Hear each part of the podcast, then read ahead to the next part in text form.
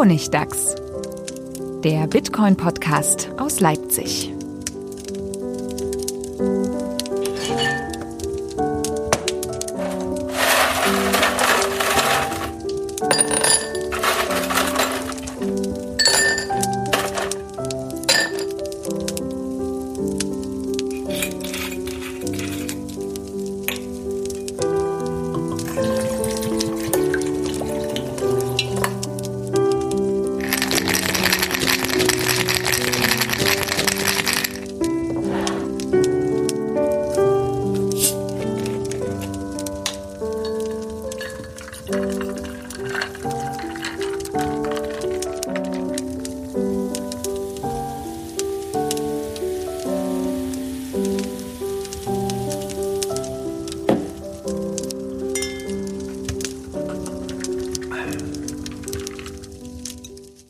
Willkommen zum Honigtags, Folge 57. Äh, wir sitzen wieder zusammen. Noch dürfen wir zusammensitzen. Äh, hallo Manuel, hallo Stefan, schön, dass ihr da seid. Hallo aus Leipzig, dem Dorf, äh, das sich der Corona dem Coronavirus entgegensträubt. Mit ultra niedrigen Zahlen.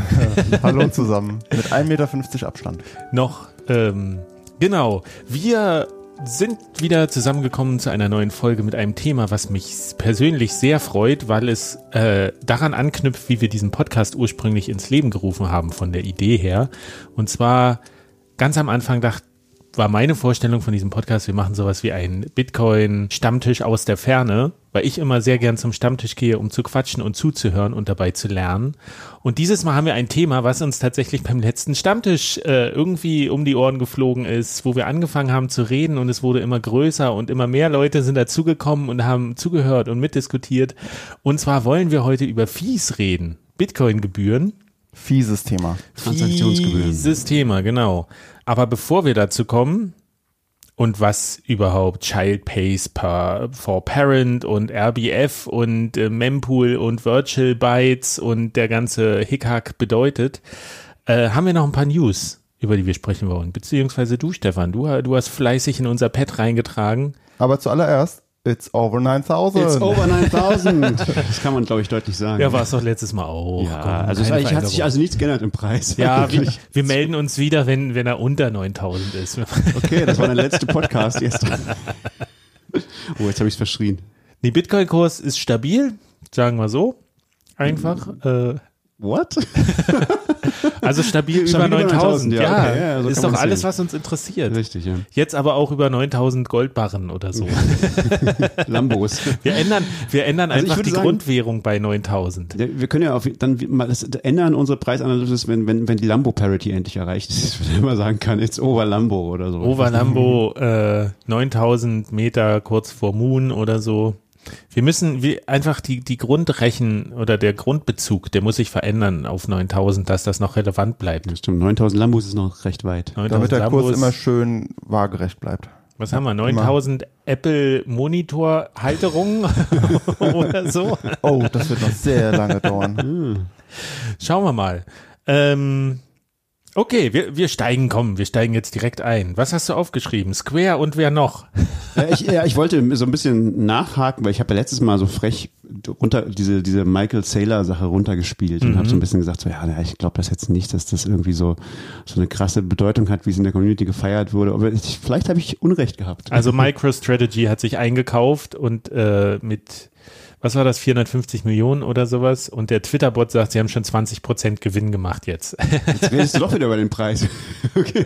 Nein, ich rede über den Twitter-Bot. Wir reden über Aktien. Ja, okay, Aktien. Ja, die, die, ich weiß nicht, sind auch, sind die, sind die MicroStrategy-Aktien hochgegangen? Ich habe keine Ahnung. Ich verfolge ich nicht. Aber tatsächlich, der, der Michael Saylor, der ist immer noch sehr präsent und wird immer noch sehr gefeiert in ja. der Community. Und es hat so ein bisschen den Anschein, als, als wäre es gut, dass wir da Kritik dran geäußert hätten, aber vielleicht ist die nicht so substanziell. Also der Erfolg gibt ihm recht, mehr oder weniger, könnte man sagen. Das, ja, genau. Na, äh, Dazu nochmal, das fand ich, finde ich jetzt, es gibt jetzt dieses neue, dieses neue, äh, neues Meme in der, in der Community, das sehr beliebt ist auf Twitter, wo einfach Michael Saylor in so einer, er guckt so ganz streng und darunter steht einfach Yes.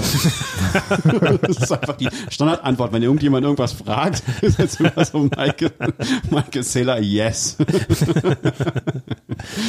Tja, wie schnell, dass sich das ändert. Orange Coin, Good Number Go Up ist schon so outdated wieder. Jetzt sind wir einfach bei Yes. One-Word-Memes jetzt. also, ähm, nee, aber es, es haben auch wirklich andere, andere Firmen noch gekauft. Aber naja, also so richtig bedeutsam finde ich es immer noch nicht. Also es gibt jetzt so eine Webseite, bitcointreasuries.org, da kann man nachgucken, welche, welche großen Firmen ähm, haben Bitcoin gekauft und haben das jetzt in ihren Treasury sozusagen, also in ihrer, wie sagt man das auf Deutsch? Das ist ein Treasury. Ein Sagen wir einfach in der Bilanz. in der Bilanz vielleicht, ja, genau. Und also Square ist halt recht bekannt. Das ist aber jetzt irgendwie kein so großes Ding eigentlich gewesen, weil, weil Square ist ja schon sehr, also, also Jack ist von, von Twitter und Square, der, der ist ja ein bekannter Bitcoin-Fan und äh, kauft, glaube ich, auch jeder, jede Woche Dollar Cost Average 10.000 Dollar in, in Bitcoin. Ähm, und die, die Firma Square verkauft ja schon lange als mit Cash App ähm, Bitcoin äh, an, an, an, an Endkunden sozusagen. Und damit müssen die ja sowieso ein riesiges, ähm, immer ein riesiges Polster an Bitcoin vorhalten eigentlich.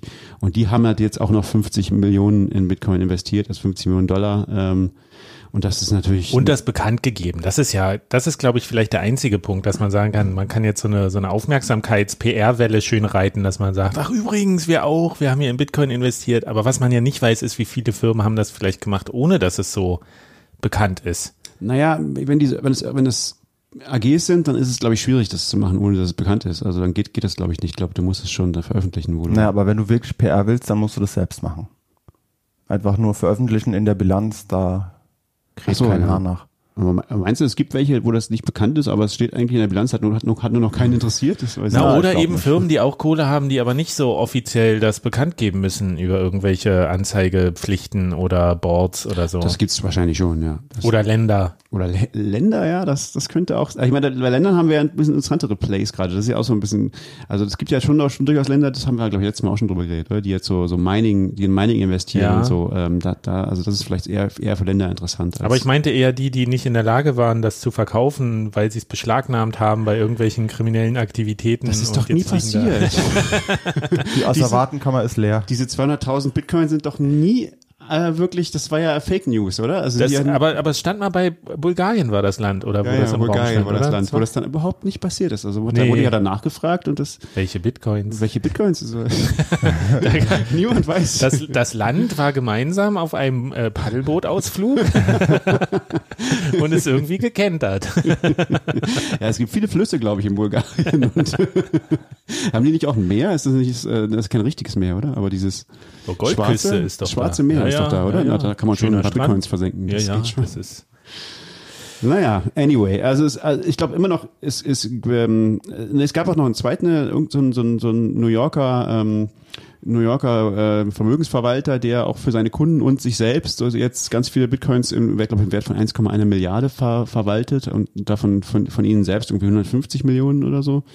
Äh, aber ich glaube, Grayscale ist immer noch äh, King. Ähm, Die ver- ver- haben jetzt, glaube ich, 7 Milliarden Dollar in, Bitcoin, in Bitcoins. Auf, aber, und ich glaube, man weiß nicht, für wie viele Leute das sind. Aber das, weiß ich, weiß man das? Ich weiß, keine Ahnung.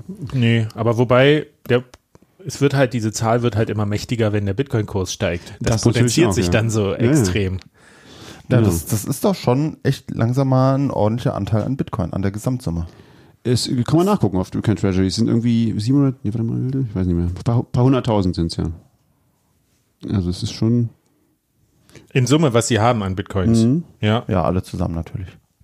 Und es ist halt diese, diese, diese Struktur, diese anteilseigene Struktur verändert sich halt im, im Bitcoin-Ökosystem. Und es wird halt zunehmend, das ist ja das Krasse, es wird zunehmend als seriös wahrgenommen. Das ist so diese Langzeittendenz, dass wenn die Firmen anfangen, sich da wirklich einzukaufen und selbst wenn es nur mit einem kleinen Betrag ist von, von dem, was sie zur Verfügung haben, ist das ja irgendwie auch so sehr symbolisch schon mal. Das Ja. ist ja so, äh, Und jetzt, Ritterschlag ist jetzt der, der falsche Begriff, aber es geht so ein bisschen in, in diese Anerkennungsrichtung. Oder gab es doch auch diesen Investor, Paul Tudor, wie heißt der? Paul Tutor, ja, genau. Ja, ja, der auch gesagt hat, irgendwie, das ist so man ist so pro, wer, wer in Bitcoin investiert, ist pro äh, Menschheit irgendwie, weil das so konstruktiv ist. Ich glaube, ich habe das nur mit einem Auge Okay. mitbekommen, Ja. aber so die Stimmung ist sehr, sehr positiv zurzeit. 785.000 Bitcoin, also 786.000 Bitcoin sind es übrigens insgesamt, Das, das ist schon krass. ähm, die diese ganzen Firmen zusammenhalten. Das ist schon eine ganze Menge. Das ist in der Größenordnung von Satoshi. ja, Langsam. Kommt langsam in die Größenordnung von Satoshi. Hälfte vielleicht. Mhm. Naja, früher waren es ja nur so diese quasi Freak-Firmen, wo dann der eine CEO mit schriller Stimme sagt Bitcoin, alles Bitcoin. Aber jetzt, das, das hat sich schon irgendwie ein bisschen gewandelt.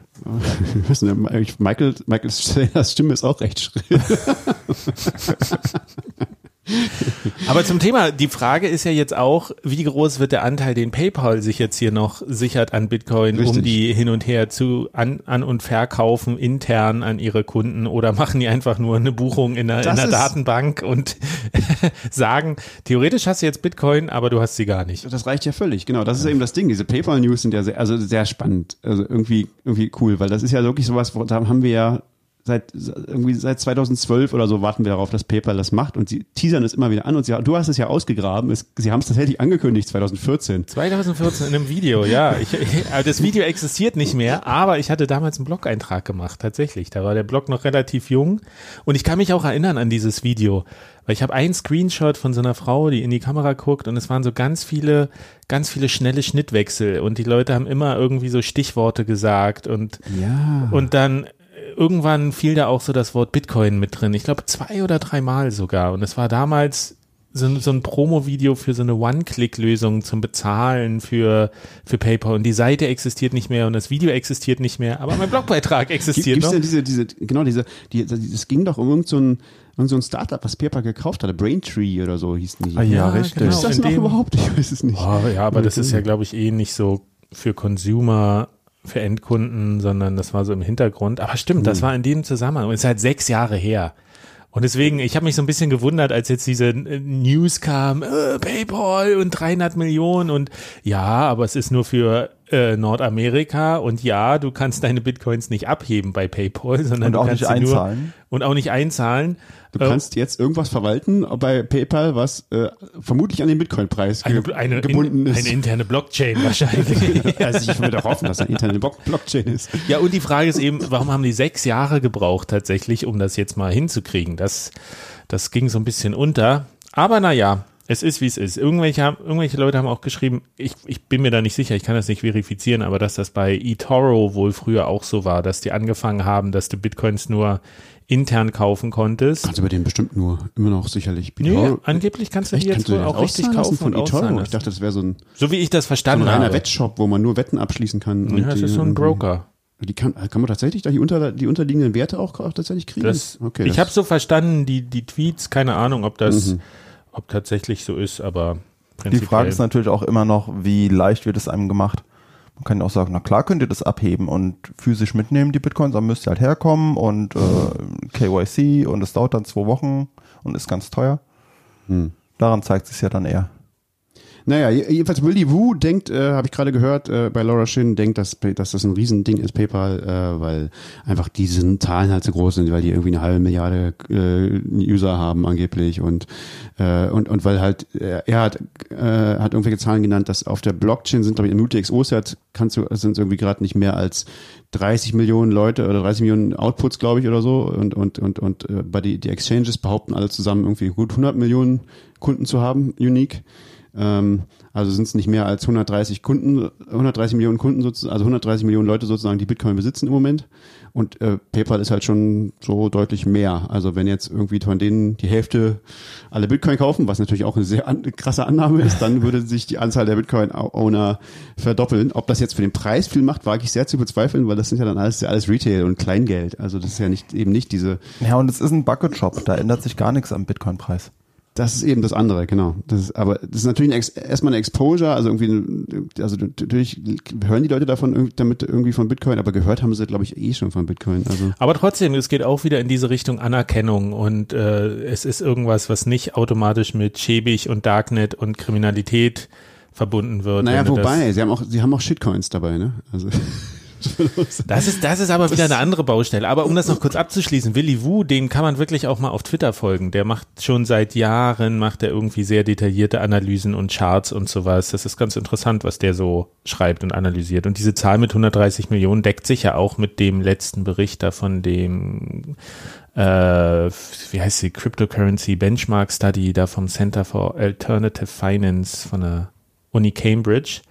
Die hatten ja auch gesagt, so, sie rechnen ungefähr 100 Millionen Hm, Das ist auch wahrscheinlich realistischer. User.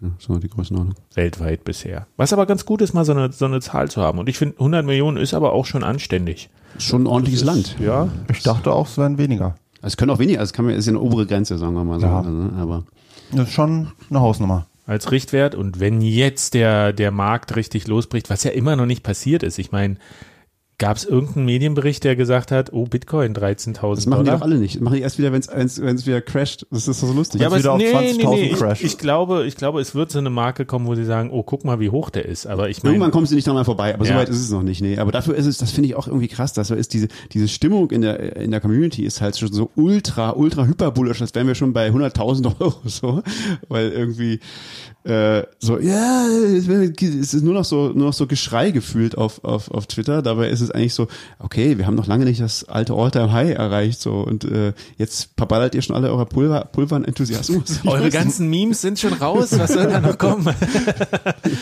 yes. yes.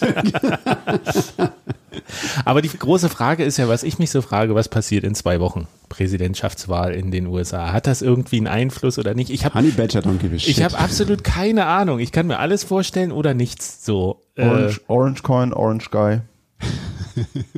Nee, da okay, gute nix. Prognose.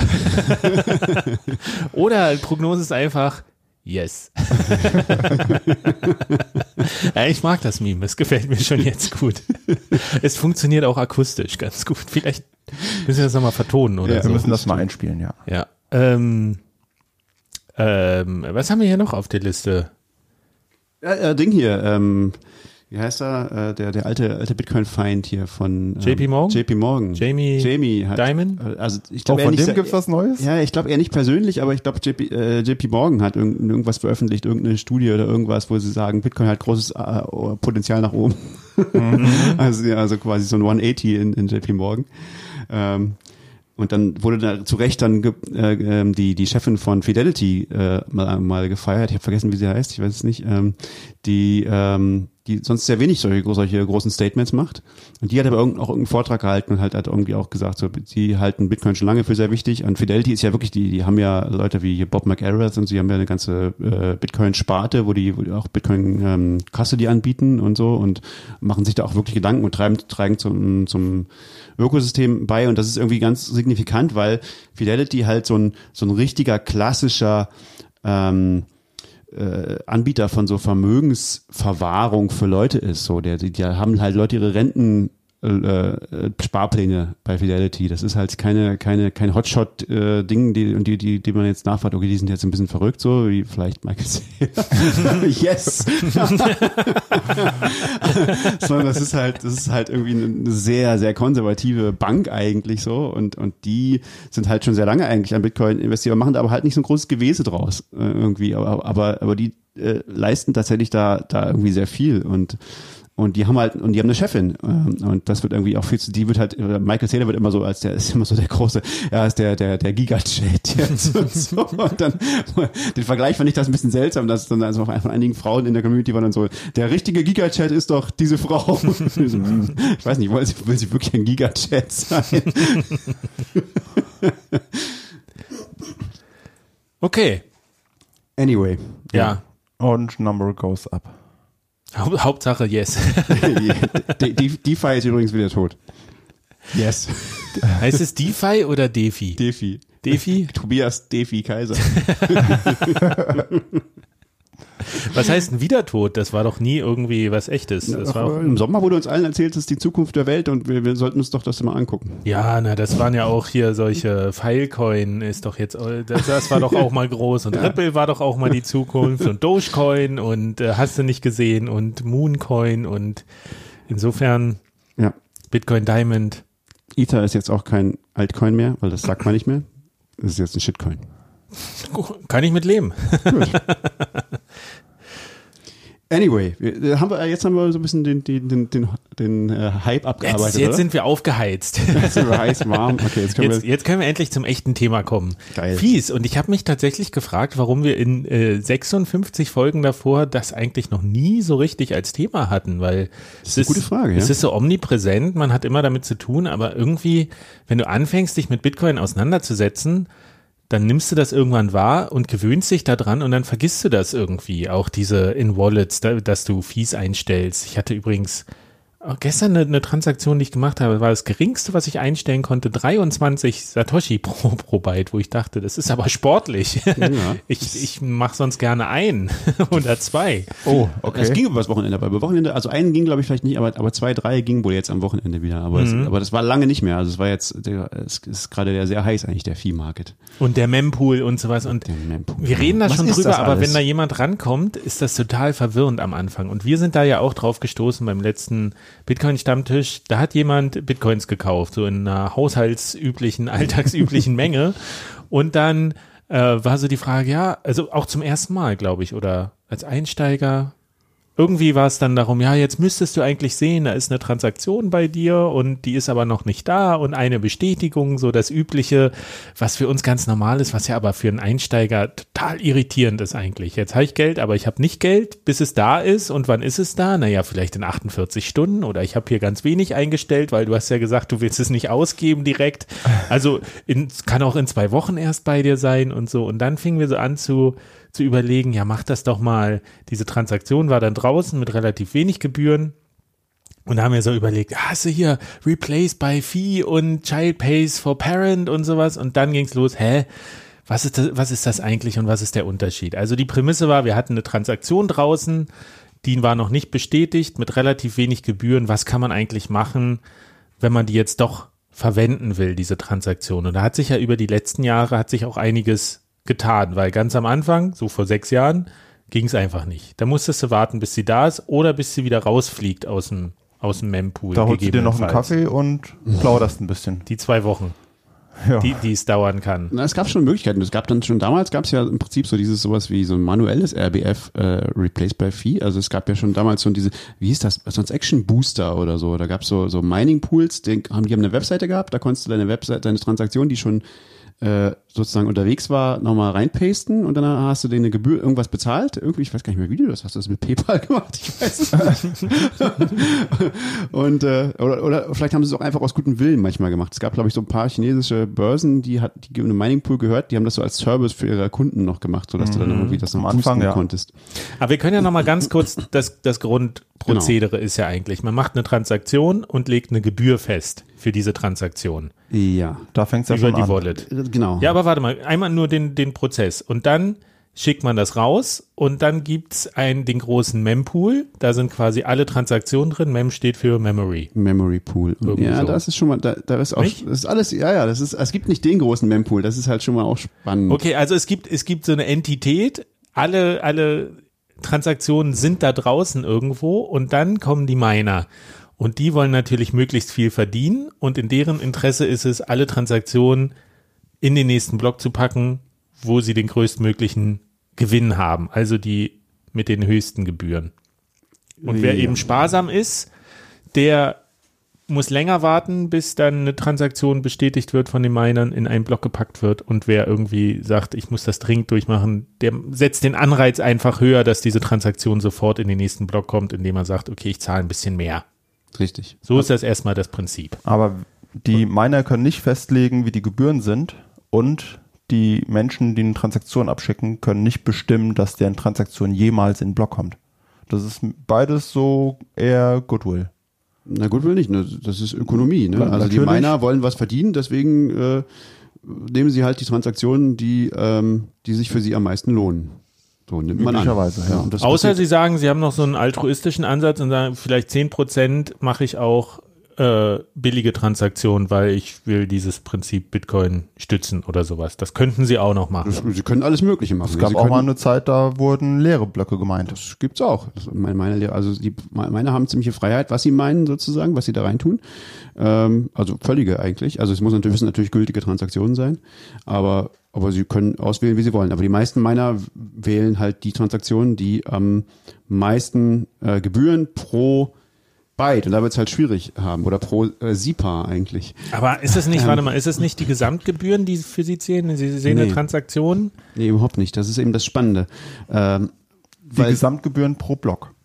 die Gesamt, genau, sie wollen die Gesamtgebühren pro Block ähm, optimieren. Und in einen Block kann man ja nur begrenzt viele Transaktionen reintun.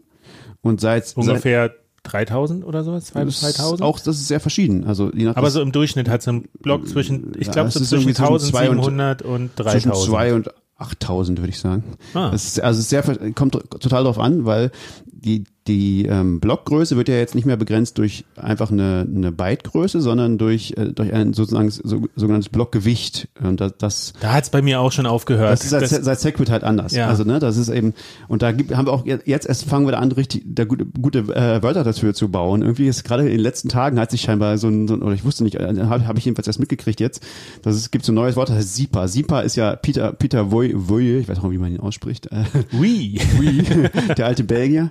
Ähm, einer der dieser der, der großen Kulthelden in der Bitcoin-Szene.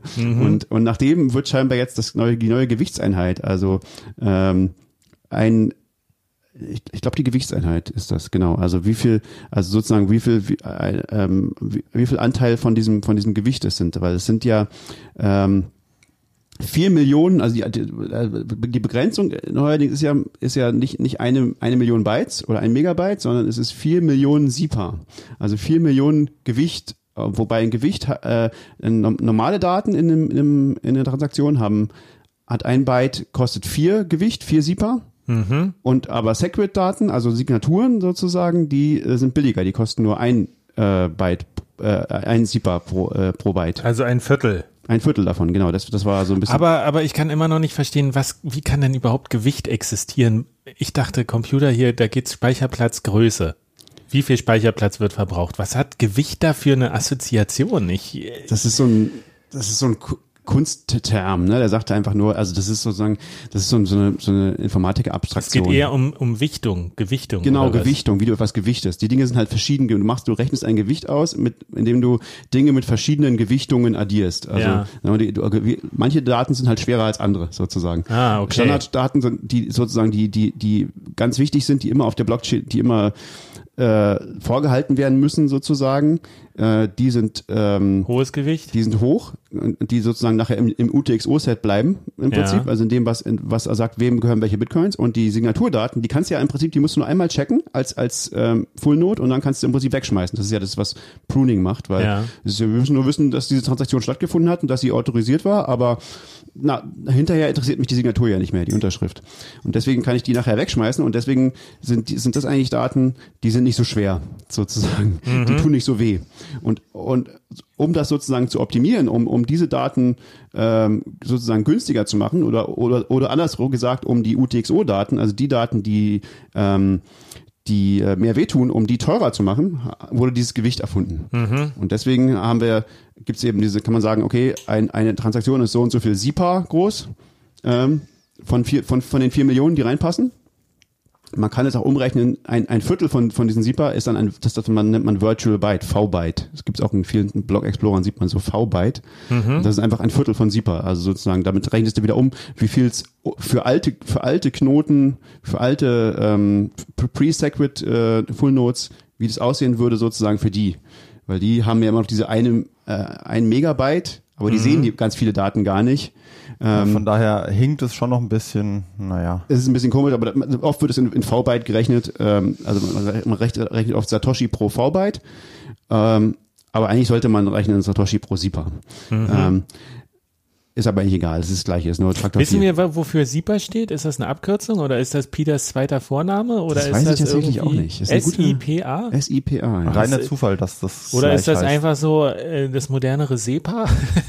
Das ist eine gute Frage, der heißt aber schon immer so, äh, den ganzen äh, Bitcoin-Talk und so. Also, Also ist 2000 jetzt keine neue Erfindung, sondern SIPA, es gibt den Begriff gibt schon länger oder was? Das ist einfach sein, sein Händel. Also der, der, der Peter Wuis Name in, so. in, in, im Bitcoin Talk und in überall seit 2009 oder 10 oder wann, seit wann Okay. er dabei ist. Also der, der heißt schon immer SIPA. Ähm, Verstehe, sein einfach sein und so, sein Online-Nickname. Online-Nickname ist, ist SIPA. Genau. Ah, Oder ich weiß nicht, wie man es okay. Ja, dann ist auch egal, wenn das random ist. Ja, ist ziemlich, genau. Aber äh, genau, also die Miner wollen, können halt nur eine begrenzte, begrenzte Anzahl von diesen SIPA in einen Block passen, packen, nämlich genau 4 Millionen. Ähm, und deswegen nehmen sie halt die Transaktionen, die am meisten äh, Gebühren bezahlen pro SIPA. Ja. Ne? Und also deswegen, äh, das ist halt verwirrend, weil, weil Trans und, und das siehst du einer Transaktion, wenn du jetzt in deiner Wallet, die da ganz viel davon abstrahiert, die die ganzen UTXOs nicht anzeigt und so, Ja. ähm, dann zwei, zwei Transaktionen, die total gleich aussehen, die an die gleiche Adresse zahlen oder und gleich viel, können sehr unterschiedlich wiegen, je nachdem, wie viele UTXOs sie ausgeben zum Beispiel. Ja? Also wie viel, wie viel Coins sozusagen. Und dann siehst du. Das ist ja das Wechselgeld. Quasi, ich habe kleine, lauter kleine Wechselgeldbeträge in meiner Bitcoin-Wallet angesammelt und die will ich dann ausgeben. Und wenn ich jetzt, das kann man schon vergleichen wie mit einer echten Wallet. Wenn Mhm. ich jetzt sage, ich habe hier ein 2-Euro-Stück oder ich habe äh, 201 Cent-Stücke, dann ist das eine sehr viel schwerer als das andere. Genau, richtig. Ja, gutes, gutes Bild da eigentlich, ne? Kann man sagen, genau. Und deswegen ist es dann schwerer und dann musst du halt auch mehr bezahlen, weil den Miner interessiert nicht, was die Transaktion, weil viel du insgesamt bezahlst, sondern den interessiert halt, wie viel, Wie viel- du pro Byte bezahlst. wie viel er pro schleppen SIPA. muss. Genau. Und, und das, das ist halt schwierig, weil das die, davon abstrahieren die Wallets oft. Also die, in den Wallets siehst du nicht, wie schwer deine Transaktion eigentlich ist. Meistens. Und deswegen wunderst du dich halt, dieser wäre jetzt teurer. Und es gibt ja verschiedenste Gründe, warum die teuer sein kann. Es gibt halt, es kann einfach teurer sein, weil der Bitcoin-Preis höher ist, weil gerade mehr Leute äh, Bitcoin benutzen wollen, also weil deswegen die, die, die sozusagen der Preis pro Byte, den die beide haben wollen, teurer ist, ähm, oder einfach weil deine Transaktion größer ist. Na, aber Moment, das, das zweite, das, das kann ja nicht, die Miner können ja nicht den Preis bestimmen. Das ist eher, die Konkurrenz ist größer. Ja, ja, die Konkurrenz Wenn, ist wenn du größer. sagst, ich habe einen Zeitdruck, das ist eigentlich der Punkt. Wenn du sagst, ich möchte in einer bestimmten Zeit äh, eine Bestätigung für diese Transaktion haben, dann, dann wird's teurer. Nicht, weil die Miner sagen, den Preis hochsetzen. Und das können also ja ich will nur den, das Missverständnis ähm, Das können ja mittlerweile alle Wallets, die zeigen dann, okay, wenn du es eilig hast innerhalb der nächsten drei Blöcke vermutlich, dann musst du so und so viel zahlen. Genau, die machen eine Prognose. Wie viele Transaktionen sind da draußen so? Die auch oft schlecht ist, die Prognose. Ja, die ist weil die rückwirkend guckt. Da- Das hatten wir, glaube ich, schon mal besprochen, dass die meisten ja sagen, was sind so die letzten Blöcke? Was war so die durchschnittliche Fee? Also gehen wir davon aus, für den nächsten Block ist das ebenso. Ja, nee, das, das, das, die meisten haben inzwischen ihre, ihre, also das ist auch besser geworden, glaube ich. aber Die meisten haben ihre Vorhersage von Bitcoin Core. Äh, aber du kannst natürlich nicht in die Zukunft gucken. Du weißt natürlich Ja. nicht. Aber im Prinzip kannst du eine untere Grenze angeben. Also weil du siehst ja, wie viel ist schon. Ja, ist, auch das ist schwierig. Da können wir über Mempool reden. Aber du, im Prinzip kannst du sagen, naja, wie viel Transaktionen sind denn jetzt schon warten? Denn so, Mempool ist ja im Prinzip die Warteschlange schwierig ist, weil es weil es kein, es gibt keinen, nicht den Mempool, weil es hat ja nicht jeder Knoten im Block, äh, im, im Netzwerk die gleiche Sicht, nicht alle haben alle die gleichen Transaktionen. Sondern das, wenn das so wäre, dann bräuchten wir keine Blockchain. Ähm, sondern das ist ja was, was, wo, wo, wo jeder auch auf andere Regeln haben kann und die verbreiten sich manchmal vielleicht auch erst langsam die Transaktionen. Das heißt, jeder hat, äh, jeder hat nur so einen subjektiven Blick darauf, wie, viel, wie sieht denn die Warteschlange gerade aus bei mir? Eine Teilmenge quasi. Naja, aber das sollte doch echt über 99 Prozent überall identisch sein. So, das ist es nicht, aber es ist, aber ja, aber es wird, es, es geht, nähert sich natürlich an, aber naja, auch nicht, weil es kommen ja ständig neue Transaktionen rein in den Trans und wenn, also, aber es, also es ist, Also innerhalb von schwierig. 10 Sekunden sollte das gesamte Netzwerk eigentlich meine Transaktion kennen, wenn meine Transaktion normal ist. Ja, wenn so. sie normal ist, genau. Das ist auch, da ist es halt auch wieder schwierig. Also da gibt es auch ganz viele. Das, der, der Mempool ist halt auch ein recht komplexes, komplexes Ding eigentlich, weil ähm, du im Prinzip wäre es natürlich super, wenn alle Leute alle Transaktionen, die, die darauf, die warten, also alle Miner insbesondere, alle Transaktionen, die warten, äh, vorhalten könnten. Ne? Aber das geht nicht, weil dann könntest du, hättest du einen ganz leichten äh, Angriffsvektor. Dann kannst du nämlich einfach das Netzwerk voll spam spammen mit immer der gleichen Transaktion, mit irgendwie einem Satoshi mehr oder so. Äh, und, und plötzlich haben die alle, sind die alle out of memory, die ganzen, ganzen Nodes. Im, ähm, also das heißt, du hast eine ganze Menge komische Regeln im, in der, in der Standard-Mempool-Software, also im Bitcoin Core, die sagt, naja, okay, wa, was nehme ich denn überhaupt in den Mempool auf und was verbreite ich weiter? Und das ist eine, sind sozusagen sch- schärfere Regeln als das, was in einen Block reinkommt. Weil in einem Block, da gibt's halt nur die Standard, äh, die, die, Regeln, wie eine was, was eine gültige Transaktion ist.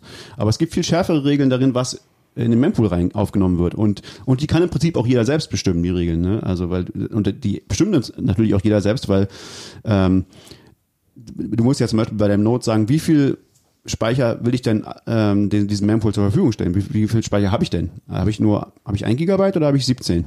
Ähm, und das ist ja ein großer Unterschied. Dann sieht ja mein Mempool aus, an, anders aus als deiner, selbst wenn ich gar keine anderen Regeln habe. Aber ich könnte auch andere Regeln haben. Ähm, also das ist tatsächlich eine sehr komplexe Sache und das ist auch so ein gewachsenes Software-System und da gibt es auch gerade eine, eine äh, Initiative von Jeremy Rubin, der ähm, und der auch ein paar andere ähm, ähm, Entwickler, glaube ich, da jetzt anstellen will. Die, also gibt es auch schon Spenden, ich glaube von, äh, ich weiß nicht mehr, Bitmax, 100x und noch irgendjemand, ähm, die, die das finanzieren wollen, dass dieser Mempool mal, mal sozusagen umgebaut, also, also neu an, dass die, dass die Architektur neu gemacht wird, weil das ist halt, äh, wirklich kompliziert, diese ganzen Regeln. Also wann eine Transaktion, aber, aber das interessiert jetzt nicht so relevant, wenn man wirklich nur eine Standard-Bitcoin-Transaktion machen will. Aber könnte man das Work in Progress umbauen, nochmal den Mempool? Oder ist das sowas, never ja. change a running system? Na, was, es gibt nicht den Mempool. Genau, das ist das Schöne daran. Das ist ja kein Konsens-Dings. Also im Prinzip kann ich auch auf meinem Node selber einen völlig anderen Mempool laufen lassen. Das ah. machen auch manche Leute. Also, also okay, wenn du einfach eine effektivere Software zum Beispiel anbietest, die dir das Erleichtern, äh, das Verwalten deines Mempools irgendwie ermöglicht, genau. dann ist es wahrscheinlich, dass die meisten das übernehmen du und könntest das auch für, auch Minern verkaufen als Service sozusagen. Ah, okay. Also, also du kannst alles Mögliche machen. Das ist die Miner haben da ein Interesse daran, dass das immer besser funktioniert. Ja. Und äh, und das ist nicht nicht konsenskritisch. Konsenskritisch ist nur das, was in den Blöcken drin ist. Ähm, also das da, da kann man viel dran rumspielen sozusagen. Mempool Management as a Service. Ihr habt's hier gehört. Ja. Gründet sofort kleine geile Firmen. Genau. ja, aber äh, wo, wo, wo, wie sind wir da eigentlich drauf gekommen auf Mempools? Ich weiß nicht.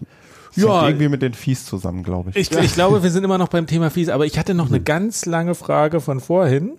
Wir werden da auch mit Sicherheit zum Mempool nochmal zurückkommen. Und zwar bei den die, die, die V-Bytes, die Virtual Bytes, sind vier Siebers. Und den meiner interessiert eigentlich nur, wie viel Sieber, wie viel Geld pro Sieber er bekommt. Ja.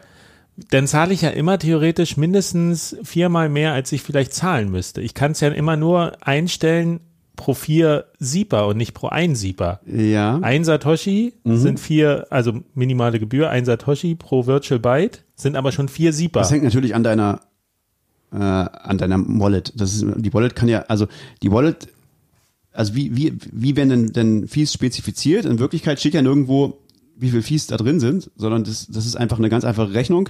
Das, was reingeht, minus das, was rausgeht, sind die Gebühren. Ja? Also du, du nimmst die Coins, die gibst du ja immer ganz aus, jedes UTXO, mhm. die wirfst du zusammen und dann hast du out, wieder, wieder Outputs äh, äh, Ausgänge sozusagen, neue Coins, die da erzeugt werden. Einen, den du, meistens einen, den du bezahlen willst und einen mit Restgeld, aber es könnten auch noch mehr sein. Ähm, und dann rechnest du die Eingänge zusammen und du rechnest die Ausgänge zusammen und das, was der Unterschied ist, sind die Fees, sind die Gebühren. Ja, das mhm. könnte auch für das ganze Transaktion nur ein Satoshi sein oder gar keiner. Deswegen ähm, es ja auch, aber auch diese ganz schlimmen Transaktionen schon gab, wo jemand irgendwie 0,1 Bitcoin geschickt hat und dann lief irgendwas schief und dann der ganze Rest äh, wurde dann als Transaktion äh, als, als Transaktionsgebühr ging der raus und dann drei, drei Bitcoin nochmal Gebühr bezahlt irgendwie, was so exorbitant war. Genau, also die, wenn die Wallet-Software Mist macht, dann kann sowas mhm. passieren, genau. Also ist, dafür ist die Wallet-Software sozusagen zuständig, dass die da irgendwie das in einer vernünftigen Weise für dich darstellt, aber dann auch ausrechnet und das dann hinter den Kulissen einfach vernünftig macht. Und im Prinzip kannst du, könntest du null Satoshi oder einen Satoshi für die ganze Transaktion haben. Äh, das wäre dann halt ein, was weiß ich, äh, keine Ahnung, ein Tausendstel Satoshi pro pro SIPA oder so. Ähm, aber das, ähm, ich, das, da sind wir wieder bei Mempool, ähm, denn es gibt halt eben auch Mempool, also es gibt eben Regeln, die Standardness sind, heißen die, glaube ich. Ähm, man ist eine Transaktion Standard. Das sind eben die sozusagen, die vom, die vom Mempool weitergereicht werden, also die von einem zum, zum von einem Full Node zum anderen weitergereicht werden. Ähm, und das sind das ist einfach nur so eine sozusagen so eine Default-Regelung, die in Bitcoin Core drin steht. Die kann natürlich auch jeder anders wählen.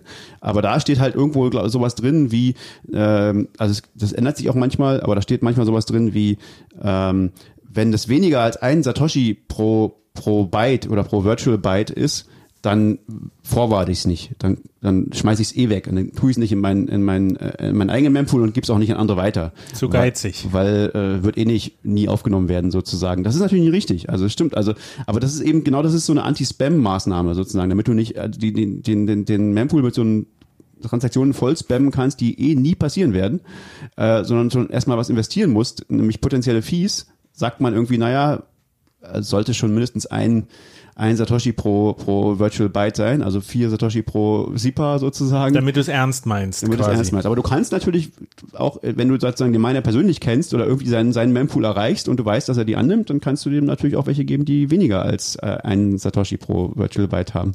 Ja, plus es erzeugt halt manchmal das Problem, dass du diesen Dust in irgendeiner Wallet rumliegen hast, weil du zum Beispiel schlechte UX, du, du sagst, ich möchte hier alles verschicken.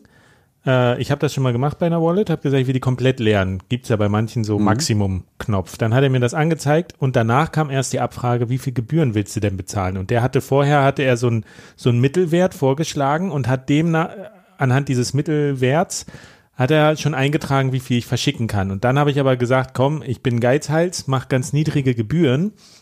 Und dann hat er aber diesen Maximalwert, den ich verschicken kann, nicht nach oben gesetzt. Also hat die Gebühren, die ich jetzt spare, dadurch nicht bei dem draufgeschlagen, was ich gerne verschicken möchte. Dann ging die Transaktion weg und es blieb halt so ein Dust übrig. Also so, weiß ich nicht, 700 ist- Satoshi oder genau. sowas. Ja. Was ist jetzt egal, aber Bitcoin eine Million, dann sind 700 Satoshi sind wieder was. Aber es ist Geld, das kann man nicht mehr verschicken, weil du nicht die, weil es nicht mehr die nötigen Gebühren irgendwie sind. Und eventuell. Das, das wirst du wahrscheinlich auch nie mehr verschicken können, denn selbst wenn der Bitcoin-Preis extrem steigt, dann rechnen wir immer noch in Satz und nicht in, in Euro. Naja, aber doch, das könnte ja dann trotzdem sein. Also diese, wie gesagt, diese Regeln sind ja durchaus sehr, sehr flexibel. Also ähm, Genau, das müsste man ja anpassen dann, weil es ist ja doof, wenn du nicht mehr in der Lage bist, ich sag mal 10, lass es 10 Euro wert werden, wenn du die dann nicht mehr verschicken kannst, weil das Netzwerk sagt, äh, so kleine, in Bitcoin, kleine Werte wollen wir nicht verschicken können. Ja, das wird sich dann zeigen, ob das dann alles über Lightning läuft oder so kleine Transaktionen überhaupt noch auf der Blockchain sind. Genau, also das, weiß natürlich niemand, ob man das jemals wieder verschicken kann. Aber es kann passieren, dass es nicht, mehr- dass es tatsächlich nie wieder geht. Also, aber wenn du jetzt annimmst, ein Bitcoin kostet eine Million, dann sind halt 700 sind halt dann 700 äh, Euro oder so. ne? Nee, 700, nee, sind nur 7 Euro. Stimmt, ist ja gar nicht viel. Nee, dann wirst du wahrscheinlich das nie wieder verschicken können. Stimmt. dann würde ich schon aus, davon Bitcoin ausgehen. ist 100 Millionen wert, so. Nee, stimmt. Das äh, vermutlich nicht. Okay, Ja. aber also, also langer, langer Weg, bis wir hier gekommen sind, aber wir sind jetzt schon eigentlich an dem Punkt auch, der, der mich so ein bisschen interessiert hat bei unserem Gespräch da beim, beim Stammtisch, dass das, was habe ich denn als Nutzer für Möglichkeiten mit diesen Fees überhaupt zu hantieren? Okay, eigentlich, wir haben jetzt so viel erklärt, will, als Nutzer will ich das ja gar nicht verstehen müssen. Ich will irgendwie eine einfache Möglichkeit haben, mit meiner Wallet eine Transaktion zu machen und auch verlässlich und auch vorhersehbar möglichst easy. Und da hatten wir, lass uns erstmal drauf, drauf zu kommen, was kann man denn machen? Okay, die Transaktion ist bisschen, äh, hängt ein bisschen. Da waren ich wir gehe mal noch einen Schritt zurück. Also bevor ich eine Transaktion mache, gucke ich meistens bei meiner einer meiner Lieblingsseiten jochenhönecke.de. Da gucke ich, wie sieht denn der aktuelle Mempool aus und ja, du bist ja auch ein Nerd. aber das, das ist ein wirklich schöner Graph mit, mit vielen bunten Farben und Mhm, da kann ja man nett. genau sehen, wie viele Transaktionen warten jetzt im Moment und wie viel zahlen die so an Gebühren. Da kann man relativ schnell gucken, okay, wie viel Gebühren pro V-Byte, pro SAT, wie auch immer, sollte ich ansetzen, um irgendwie realistisch zu sein. Und das finde ich immer noch verlässlicher, als meine Wallet das auszusuchen. Interessant- Interessanterweise ist ja, deine Wallet macht ja daraus, aus diesen Daten macht die natürlich diese Vorhersage, aber die, ja, aber ich finde es auch schöner, das selber anzugucken. Aber es gibt auch, auch eine schöne andere Website, die heißt whatthefee.io, die sagt das noch. Genau. Das zeigt das noch sozusagen. Die hat einfach eine kleine Tabelle. eine Tabelle, das ist so, irgendwie auch sehr nett. Ja. Aber das andere ist natürlich genauer. Da kannst du ja wirklich angucken, okay, so viel sehe ich, da sieht man halt, was ist gerade ein typischer Mempool sozusagen, wie sieht der aus und wie viel, also wirklich so gefärbt, wer zahlt wie viel, also wie viele Transaktionen zahlen wie viel und dann kannst du dir halt angucken, naja, wie viel nimmt denn jeder Block von diesem, von diesem Stapel weg sozusagen und dann kannst du gucken, na, wie viele Blöcke müsste ich dann mindestens warten, wenn ich, wenn ich so und so viel ähm, eingebe, so, wenn ich so und so und so viel da jetzt reintue. Dann weißt du natürlich immer noch nicht die Zukunft, was jetzt dazu kommt, aber du weißt eigentlich, wie viel du mindestens tun musst, wenn, weil ja das nicht wieder rausgeht, einfach so aus dem Mempool, was jetzt da drin ist. Das ist schon, das ist schon ganz spannend. Geht es wirklich niemals raus, was im Mempool ist? Doch Na, auch. eigentlich, was, was die normale Zeit, 24 Stunden? Ich glaube, 72 Stunden ist immer, immer normalerweise im Mempool die Voreinstellung für die meisten Leute. Also wenn, wenn eine Transaktion nach 72 Stunden nicht, äh, nicht, nicht, nicht in den Block gekommen ist, dann wird sie rausgeschmissen aus dem, von den meisten äh, Mempool-Implementierungen, glaube ich. Außer deine Software pusht die dann nochmal oder jemand anderes rebroadcastet die, das gibt's wohl auch. Genau, es gibt viele Möglichkeiten, das zu machen. Also, Habt ihr sowas schon mal erlebt, dass eine Transaktion quasi in Anführungsstrichen zurückgekommen ist? Ich hatte, ich hatte auch schon welche, die sehr, sehr lange im Mempool waren wo man dann so ein bisschen untätig daneben sitzt. Kaffee Ähm, trinkt. Ja, und denkt so, was passiert jetzt mit 72 der? Und ich Kaffee was trinken. ändern. Aber zurück, irgendwann waren sie dann alle bestätigt tatsächlich in, in meiner jahrelangen Erfahrung mit Bitcoin. Hattet ihr mal eine, die tatsächlich irgendwie zurückgekommen ist, die nie in den Block gekommen ist? Nö, nee, doch, schon, doch, ich glaube, das ist mir schon mal passiert, dass ich irgendwie, dass das einfach dann, habe ich es nochmal gemacht. Irgendwie. Nach zwei Wochen. Ja, irgendwie so. Ja, Okay. war nicht so wichtig. Weiß nicht. Ja, ich weiß nicht, wenn ich eine Transaktion mache, mache ich das ja auch ein bisschen von der To-Do-Liste, mache ich quasi einen Haken und sage so, jetzt muss ich mich nicht mehr drum kümmern, jetzt ist sie gemacht. Aber ich finde das irgendwie ätzend, wenn ich dann immer noch mal immer wieder gucken muss, ist sie denn jetzt wirklich da oder nicht? Oder läuft die noch? Oder muss ich die doch, muss jetzt auf meiner To-Do-Liste stehen, checke regelmäßig, ob die Transaktion auch wirklich bestätigt wurde oder zurückkam? Das wird man dann- natürlich ein größeres Problem in der, in der Zukunft, immer mehr. Und wenn man auf die Pizza wartet, die erst gebacken wird, wenn die Transaktion raus ist. Das ist also mir tatsächlich schon ankommt. passiert, ja. Immer wenn man mit BitPay bezahlt. Dann ist das so. ähm, Aber wir hatten ja, also wir hatten schon ganz am Anfang drüber gesprochen, was haben wir für Möglichkeiten, diese Transaktion nochmal nachträglich zu korrigieren oder zu ersetzen. Und da hat es ganz am Anfang hast du gesagt, hier, die, die Miner haben diesen Service mal angeboten, wie auch immer sie das gemacht haben. Aber dann irgendwann, das erste, was kam, war Replace by Fee. Genau. Und das ist quasi, dass man dieselbe Transaktion nochmal schickt, aber mit einer höheren Gebühr, um sie in Konkurrenz zu sich selbst zu setzen, quasi im Mempool. Ja, Ist das so richtig zusammengefasst? Man, Ja. man double spendet sich selbst. Genau, man gibt die gleichen Outputs, also mindestens einen gleichen Output, ähm, den, man- den man schon ausgegeben hat in der Transaktion, aber der noch nicht, wo die Transaktion ist noch nicht im Block, gibt man einfach nochmal aus und zwar mit mehr Gebühren als vorher. Dann fliegt, also da gibt es einen Flag irgendwie, man kann die Transaktion, man kann das sozusagen der, der Transaktion mitgeben, die da, den, den, dass, dass, dass, dass die RB replace, replaceable ist durch Fees oder nicht. Wenn man nicht sagt, dann ist die Standard, die Standardannahme, das geht nicht. Also der, der Standard-Mempool sollte dann eigentlich sagen, naja, nee, die, die, das hast du ja schon ausgegeben, können Das wir ist nicht ein nochmal Angriff, ausgeben. das ist ein Double Spend, schmeißen wir aus dem Pool raus. Genau, da, das ist ja eigentlich, also ursprünglich Double Spending ist ja ein Angriff, dass man sagt, okay, deswegen warten wir auch auf eine, auf eine Bestätigung im Block, dass Geld nicht doppelt ausgegeben werden kann. Genau, aber das, die Sache ist, das kann man natürlich ohnehin nicht verhindern. Man kann natürlich verhindern, also man kann jetzt sagen, okay, die, die, unser, unser, unser Gentleman Agreement ist, wir, wir geben solche Transaktionen gar nicht weiter und nehmen die gar nicht an, die was ausgeben, was schon ausgegeben ist, aber noch nicht in der Blockchain. Aber jeder Miner, der ja ein, ein eigener ökonomischer Agent ist, äh, sozusagen, kann ja selber sagen, ja, ihr nicht, aber ich lasse mir das nicht entgehen, wenn jetzt jemand hier ein Tausi drauflegt auf die Transaktion.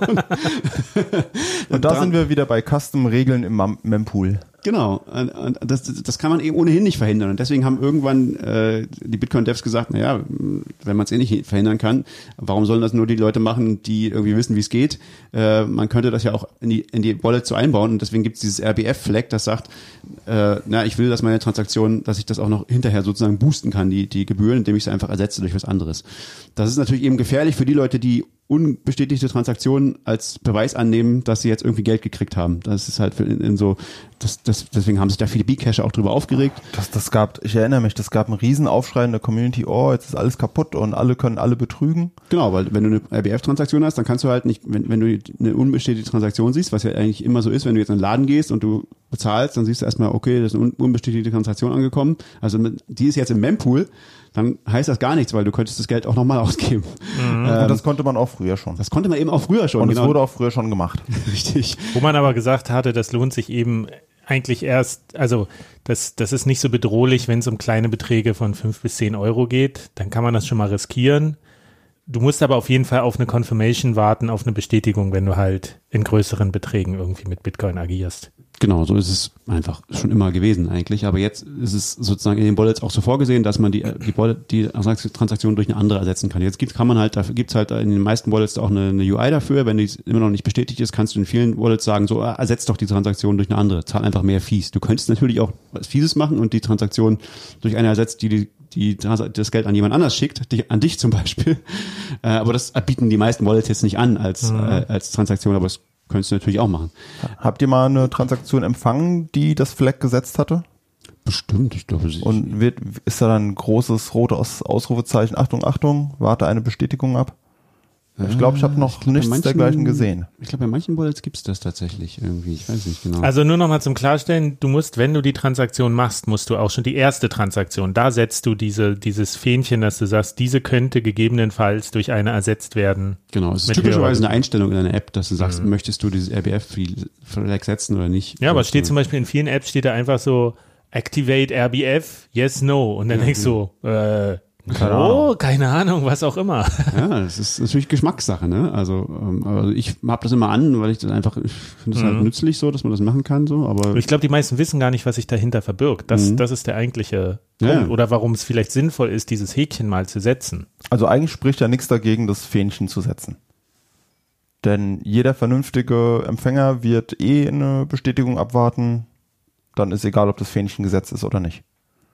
Also Ja. meine Transaktion wird jetzt nicht mehr shady oder weniger vertrauenswürdig, nur weil ich das Fähnchen gesetzt habe, weil das ist sie eh.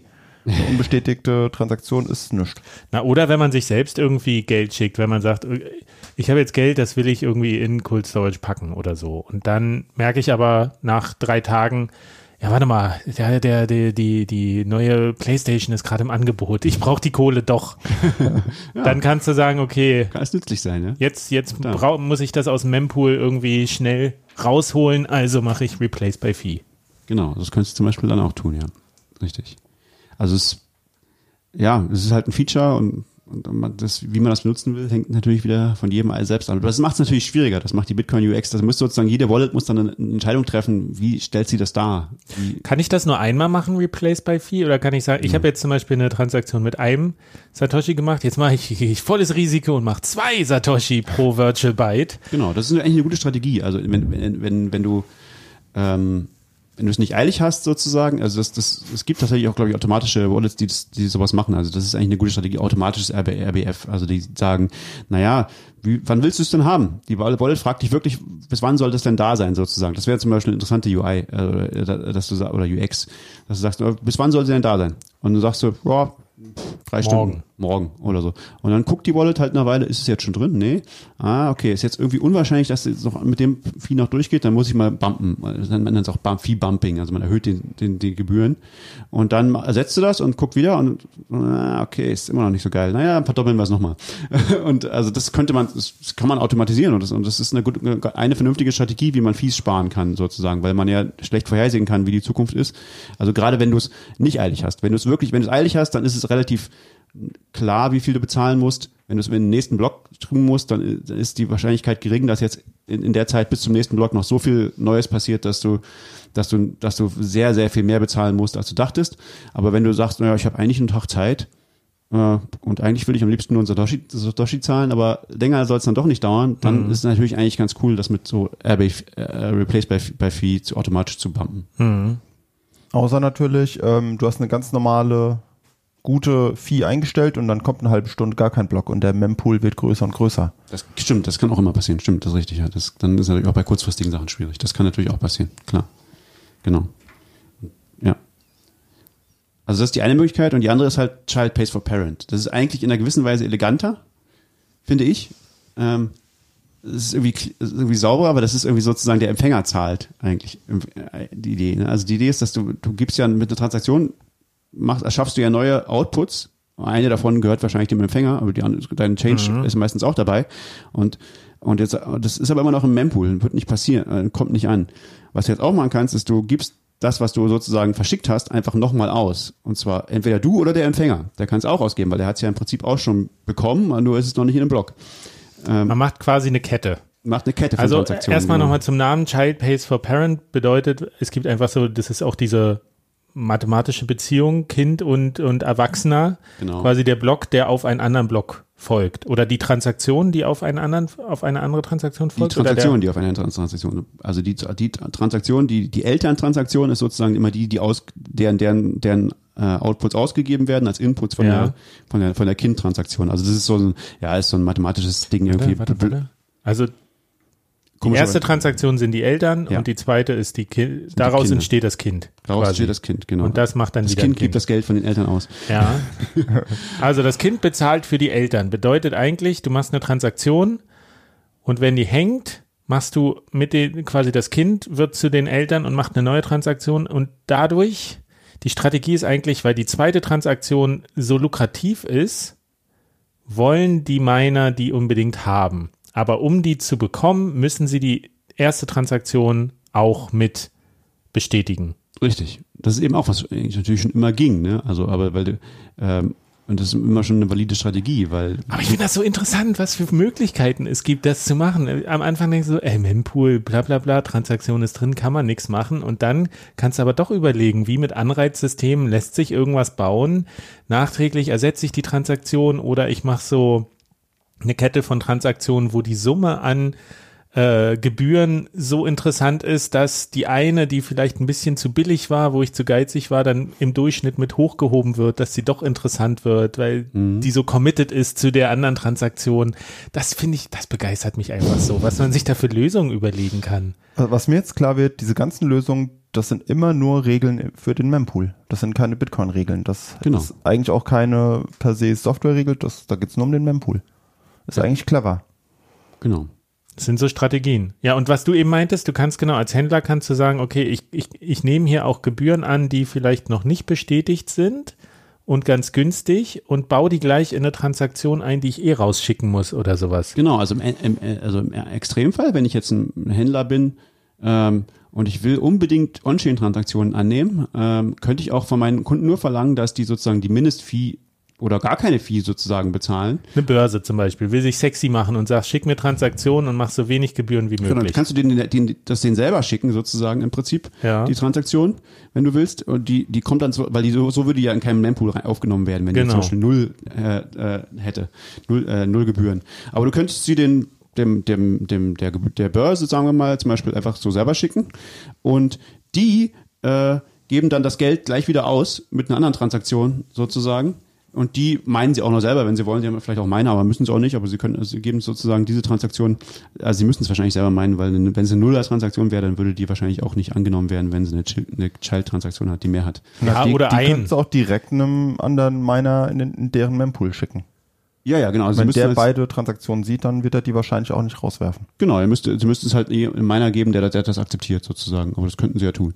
Ähm, aber sagen wir mal, also es muss jetzt nicht so extrem sein. Es kann auch einfach eine, mit einer Mini, also ein Mindeststandard, Ein Satoshi. ein Satoshi sein. Das könntest du immer machen und dann könntest du aber immer sagen, naja, ich gebe aber, wenn ich irgendwie Angst habe, dass du jetzt abhaust mit dem Kaffee, dann gebe ich das Geld einfach sofort. Habe ich einen Knopf und gebe das Geld sofort wieder aus, ähm, bevor du rausgehen kannst aus dem Laden. Ähm, oder ich gebe all- alles, was ich jetzt eingesammelt habe, mache ich irgendeine Transaktion damit. Oder es gibt, also es gibt auch verschiedenste Möglichkeiten. Du kannst, es gibt ja auch so. Kann man sich ja selber schicken. Der, der Händler kann sich das ja selber in seinen Cold Storage schicken zum Beispiel. Das Problem hat er ja tatsächlich selber, hat er ja eh, weil also die- wenn, wenn Händler sowas machen, wenn die jetzt ganz viele On-Chain-Zahlungen, dann haben die ja so auch ein Problem, weil die, dass die ganz viele Münzen sozusagen haben. Die kriegen ganz viel Kleingeld und die, die das wollen die ja nicht unbedingt als Kleingeld alles haben, sondern die müssen das auch irgendwie zusammenfassen. Die müssen also eh Transaktionen machen, die das irgendwie bündeln und ähm, und dann können die das Konsolidieren quasi. konsolidieren, genau zum Beispiel. Also sowas könnten die dann zum Beispiel benutzen.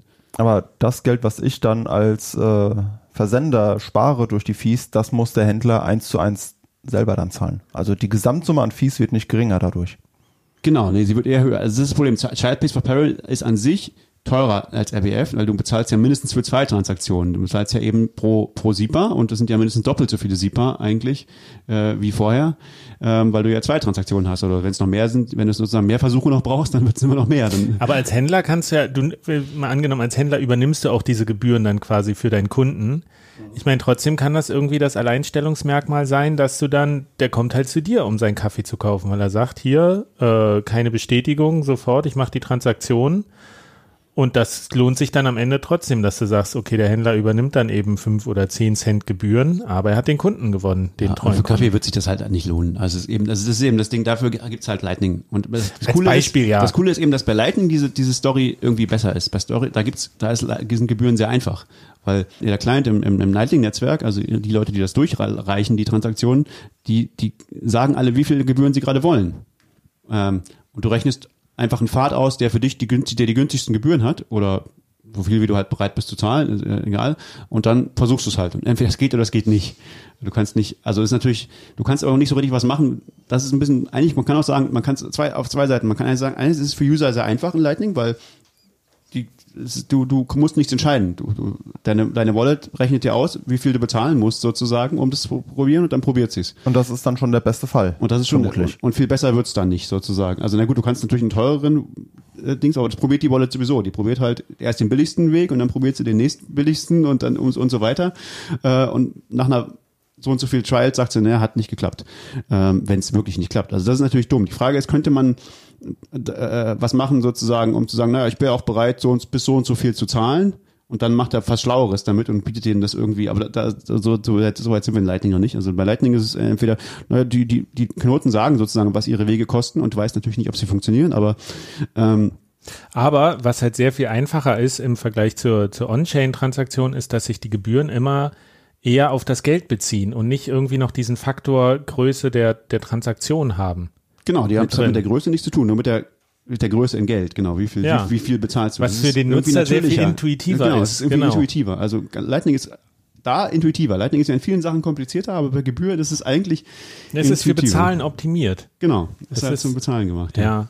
Und das ist aber auch der Punkt, wo ich eben so drüber ge- nachgedacht hatte bei dem, oder in, in, in unserer Diskussion da beim Stammtisch, dass man aus Nutzersicht doch sagen muss, wie kann der Nutzer denn, wie kann man auch eine normale Bitcoin-Transaktion sehr viel intuitiver machen, dass vielleicht dieses ganze Virtual Byte, äh, also dass der zweite Faktor, der einfach die Kosten für die Transaktion bestimmt verschwindet. Ich meine, wir haben diesen Faktor Bitcoin-Preis, der schwankt und dadurch wird eine Bitcoin-Transaktion in Euro gerechnet nun mal teurer oder billiger. Das lässt sich jetzt schwer irgendwie verhindern. Äh, du zahlst halt immer in Bitcoin diese Transaktionsgebühr und ein hoher Bitcoin-Preis bedeutet, du zahlst umgerechnet mehr in Euro-Cent als wenn der Bitcoin-Kurs niedrig ist. Aber du hast eben diesen zweiten Faktor der, der Größe einer Transaktion, die eben unterschiedlich ist, ob du jetzt mit, äh, um im Bild zu bleiben, mit einer 2-Euro-Münze, einem Output bezahlst oder mit 200 äh, 1-Cent-Stücken äh, 200 Mini-Outputs. Dann hast du eine sehr viel größere Transaktion, die eben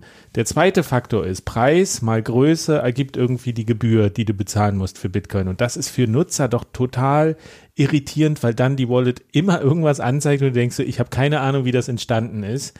Und weil das die auch kann ja auch ohne Probleme um Faktor 10 mal schwanken, je nachdem, Genau. was für eine Transaktion Und- das ist. Und wenn die, wenn die, wenn die Wallet heutzutage halt versucht, möglichst nutzerfreundlich zu sein, dann abstrahiert sie dieses ganze UTXO-Management im Hintergrund ja, dass du gar nicht siehst, ähm, wie diese Gebühren, aus wie viel Outputs sich das zusammensetzt, wenn sie es möglich. Ich hatte das mal, als ich diese, diese Paper Wallets für so einen Workshop gemacht habe. Da habe ich auf, da habe ich so, äh, weiß nicht, 100, 100 Transaktionen habe ich ja gemacht, um die aufzuladen, 2014. Und dann war es auch so. Ich habe ja immer gesehen, ich habe eigentlich immer dieselbe Transaktion gemacht, damals noch händisch, ganz einfach. Äh, und es war immer derselbe, derselbe Gebührenwert. Und auf einmal war es tatsächlich so nicht 20 Cent, sondern 4,80 Euro die Gebühr. Und ich dachte so, und ich konnte es auch nicht ändern. Und es war immer, egal was ich gemacht habe, es war immer diese Gebühr. Äh, und das hat mich total irritiert und geärgert. Und meine Idee war eben zu sagen, kann, lässt sich dieser, lässt sich dieser Faktor nicht irgendwie in einer guten Wallet eliminieren, indem man sagt, die Wallet übernimmt noch mehr Management für den, für den DAO, für den dümmsten anzunehmenden User, dass sie sagt so, okay, es wird passieren, dass mal mehr Outputs gebraucht werden, um eine Transaktion zu bauen und manchmal werden weniger Outputs gebaut, äh, gebraucht. Und ich als Wallet mittel das jetzt einfach, dass ich sage, wenn jemand weniger Outputs braucht, manage ich im Hintergrund trotzdem, dass ein bisschen mehr Gebühr quasi bezahlt wird, die aber nicht abgebucht wird, sondern die ich zurückhalte für eine Transaktion, wenn ich sehr viel mehr Outputs brauche, um die dann wieder billiger zu machen, dass ich sozusagen als Nutzer sehe ich immer, okay, eine Transaktion kostet 10 Cent, weil der Bitcoin-Preis ist hoch oder sie kostet 5 Cent, weil der Bitcoin-Preis ist niedrig. Wie viel Outputs dabei verwendet werden, ist, ist total Latte, weil das macht die Wallet irgendwie im Hintergrund. Das, das wird natürlich oft auch schief gehen. Also wenn, wenn irgendwie was Unvorhergesehenes kommt und es sind wirklich sehr viele Outputs, dann, dann wird es nicht hinhauen oder man kriegt seine Wallet ja so auch gar nicht mehr ganz leer, weil da immer noch ein kleiner Teil reserviert ist für zukünftige Transaktionen. Es ist ja, ja, das, das wäre so die Möglichkeit wirklich, was ich mich gefragt habe, der Otto-Normal-User, will man den wirklich daran gewöhnen müssen, was V-Bytes und was einzelne Satoshi und was wieder, was dieser Faktor ist, oder will man sagen, okay, das ist deine Bitcoin-Wallet, benutzt Das, die? das geht nicht. Man kann nicht irgendwie ein Sternchen klicke hier, um zu erfahren, wieso du jetzt einen Euro zahlen musst und dann musst du erstmal eine halbe Stunde lesen. Ich Das glaube, geht auch nicht. Der, der Autonormal-User, äh, ich glaube, den sollte man einfach nur an Lightning gewöhnen. Das ist irgendwie halt günstiger und Das- einfacher. das ist die Antwort, und, und ja. Die, also die, natürlich muss es Autonormal-User, weiß ich nicht, aber wahrscheinlich geben, die Bitcoin benutzen. Ähm, aber das, das wird, äh, denke ich, in der Zukunft vermutlich immer nur sein, wenn man relativ viel Geld verschickt. Äh, und dann kannst du vielleicht auch jemanden bezahlen, der das für dich macht. weiß ich nicht. Also, also dann oder, oder du vertraust halt Bitte, der Mom- Mom- Moment, bitte was? nicht? Weiß nicht. Nee, aber aber oder die, also dann dann kannst du dich halt entscheiden, entweder bezahle ich halt so und so viel Gebühren, wie wie wie was die Wallet halt magisch erzeugt oder ich guck mir das an, was eh besser ist und guck an, was habe ich denn so für UTXOs, weil es hat ja auch andere Vorteile, wenig UTXOs zu benutzen zum Beispiel und die richtigen und so, weil also aus Privacy-Gründen und so. Das das sind halt dann, das sind halt alles dann gravierende wirtschaftliche Entscheidungen und die, die kann man irgendwie nicht so richtig weg abstrahieren. Und ich- die Frage ist, und ich glaube, bei Lightning kannst du sie halt weg abstrahieren und das, das, das sollte das Ziel sein, weil da geht's halt, wenn du irgendwie einen Kaffee bezahlen willst, dann, dann sollte das halt billig sein und ich sollte nicht drüber nachdenken müssen, was es kostet. Man kann wahrscheinlich auch pauschal sagen, in nächster Zeit werden alle Lightning-Transaktionen für maximal 10 Satoshi durchgehen. Im Moment ist das so, ja. Also meistens. Und das, das wird sich jetzt nicht von Woche zu Woche ändern, wie es bei Bitcoin ist.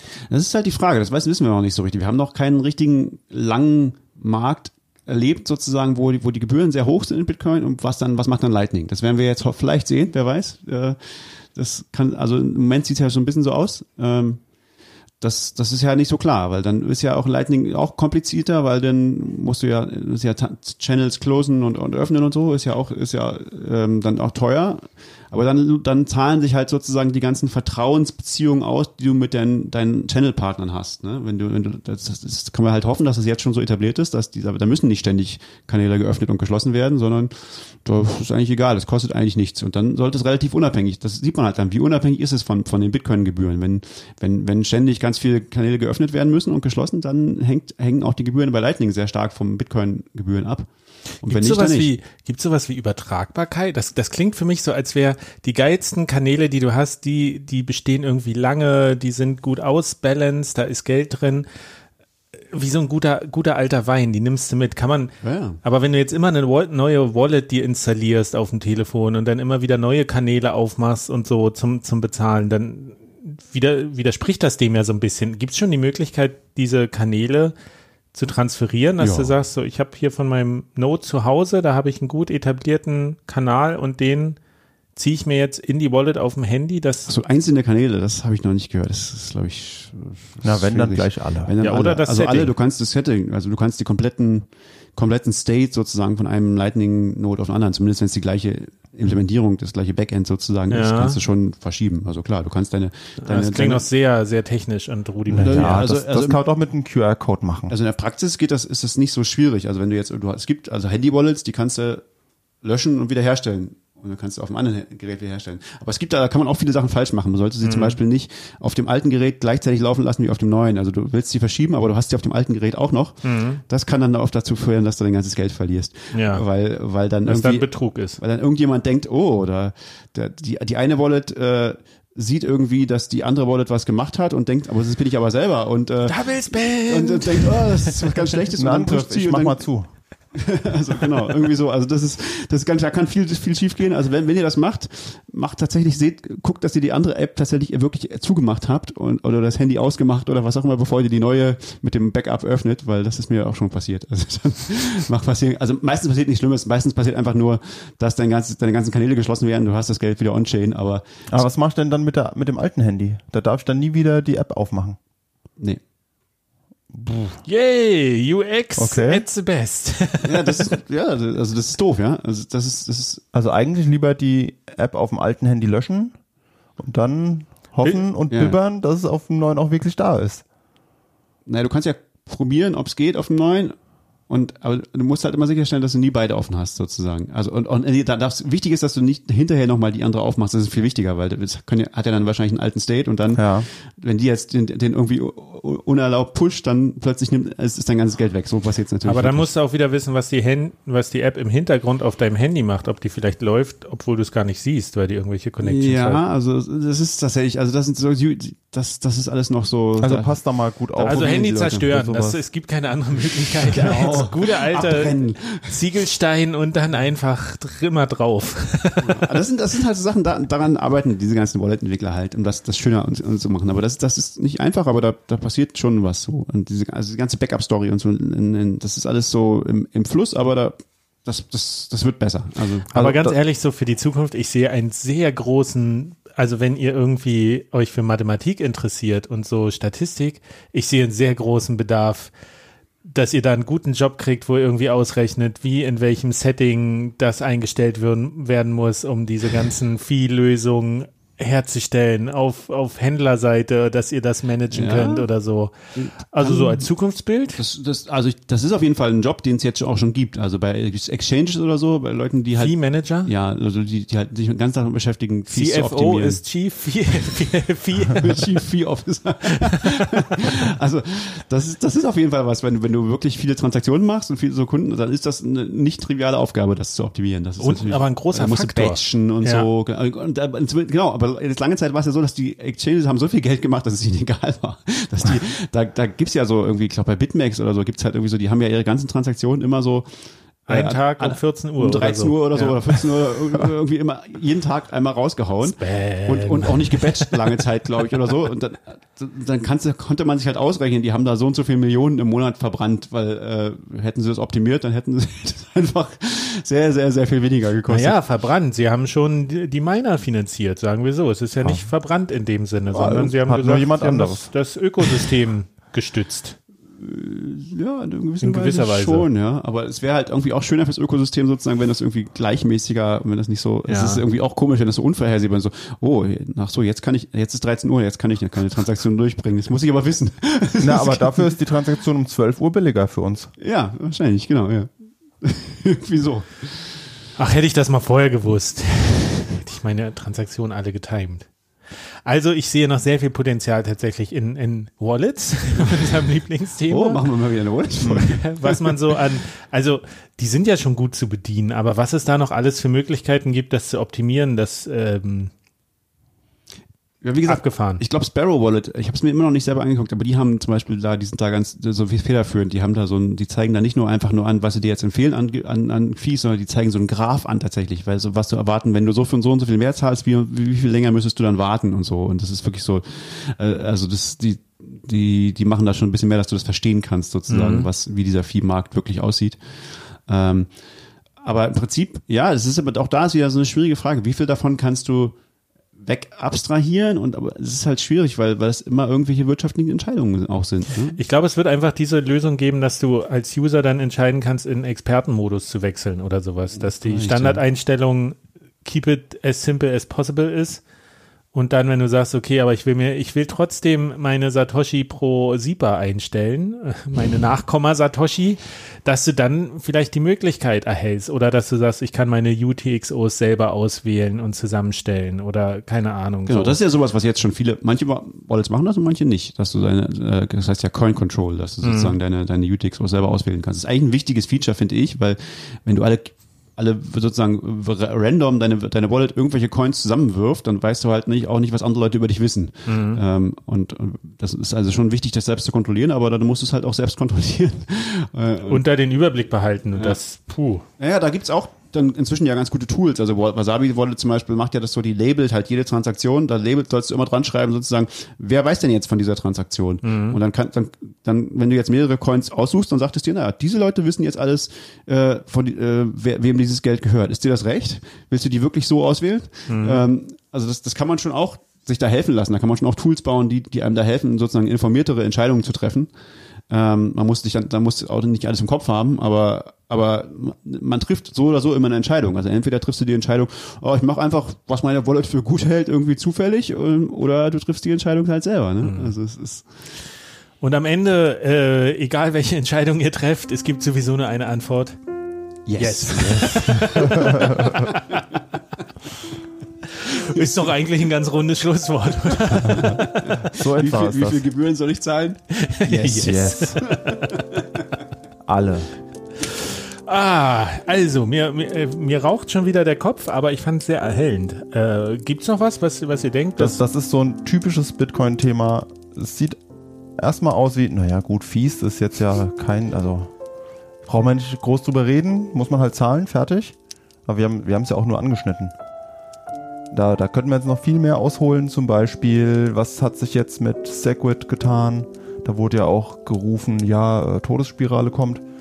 Oder wie entwickelt sich der Viehmarkt mit den geringer werdenden Block Rewards? Oder Uh, ja, das sollten wir gar nicht aufmachen, dieses. nee, nee, er- erst, erst am Ende der nächsten Epoche, wenn wir wieder Silvester feiern. da können wir über sowas sprechen. Da, dann müssen wir dann sehen, wie der Kurs auch steht und so. Ja, ja, es gibt also noch eigentlich die, die, die Bedeutung dieses Themas oder die Relevanz in so vielen Bereichen oder was das für ein Faktor ist, darf man nicht unterschätzen. Es ist mit der treibende Faktor, wieso das Netzwerk lebt. Genau, also immer mehr. Ne? Das, das, das ist schon, das ist die Annahme. Und wird immer wichtiger, ja. genau. Also zahlt eure Fees. und verschlüsselt eure Backups. ja, machen wir Schluss, oder? Ja, reicht für heute. Alles klar. Schön war's, bleibt gesund Macht's und fröhlich. Und Ciao. verschlüsselt eure Backups. Tschö.